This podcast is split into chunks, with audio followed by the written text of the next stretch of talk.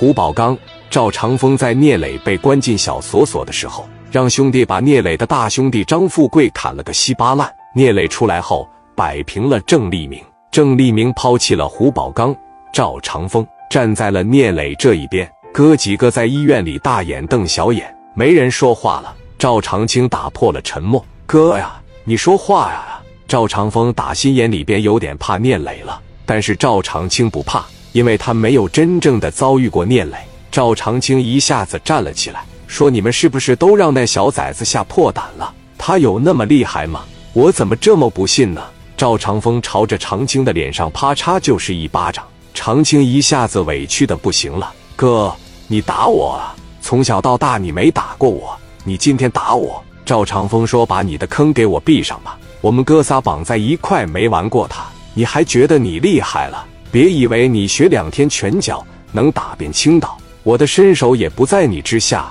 怎么了？我不是让他一五连子喷医院里来了吗？长青不服气地说：“反正我觉得你们有点过于担心了。你们怕他，我不怕他。他是个啥呀？他比我那沙袋还硬吗？沙袋那么硬，我三拳两脚也能打漏。哎，我回去上班去了。我帮你们，我都帮出错来了，哥呀。”咱俩是一娘所生，有你这样的哥哥，我感觉丢人。什么叫习武之人呢？宁愿站着死，也不跪着生。赵长风对自己的弟弟说：“你哪也不行去，听着没？好好的在医院里边给我待着。”长青说：“那我该上班得上班啊！你们有钱，我少去上一天班，扣我一天工资。那我可不行，我回去上班了。”赵长风喊道：“你回来，你能不能听话？你回来。”长青说。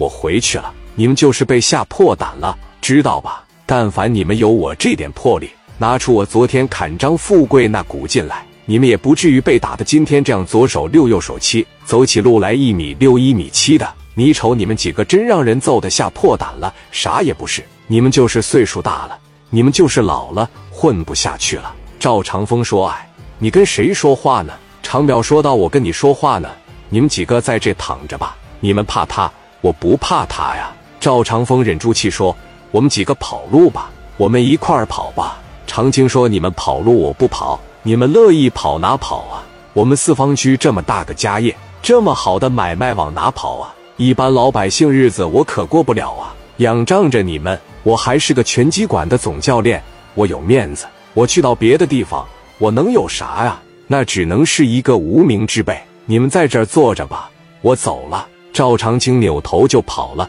赵长风躺在床上，也不能出去追。胡宝刚说：“兄弟，兄弟，怎么办呢？”赵长风说：“还考虑个屁呀！找两个医生，家里边肯定是不能去的呀。找一个比较偏远的酒店，行不行？”胡宝刚说：“我们就在四方区市中心找个酒店，就在里边养伤。”张富贵被长青砍了，聂磊现在肯定得满大街找长青啊。他找一天，找两天行。三天五天行，一个月两个月行，他能找半年吗？咱们先躲起来，什么时候风声不紧了，我们再离开青岛。赵长风问：“纵情岁月怎么办呢？现在哪还能惦记这个呀？关门停业整顿吧，等什么时候事情解决了再说。”胡宝刚说：“周兵的意思呢？哥，我听你的。”周兵回答的很干脆。胡宝刚又问长风呢，长风也说没问题。关键是长青，赶紧给他打电话，是他亲自带队砍的。胡宝刚说：“人家抓着他，不得弄残他，弄死他呀！我给他打电话，太他妈不让我省心了啊！”赵长风一边说话，一边拨打长青的电话，可是长青已经不接电话了。赵长风问：“怎么办呢？要不上拳馆找他去？”胡宝刚立即提出了反对意见：“你这不胡闹吗？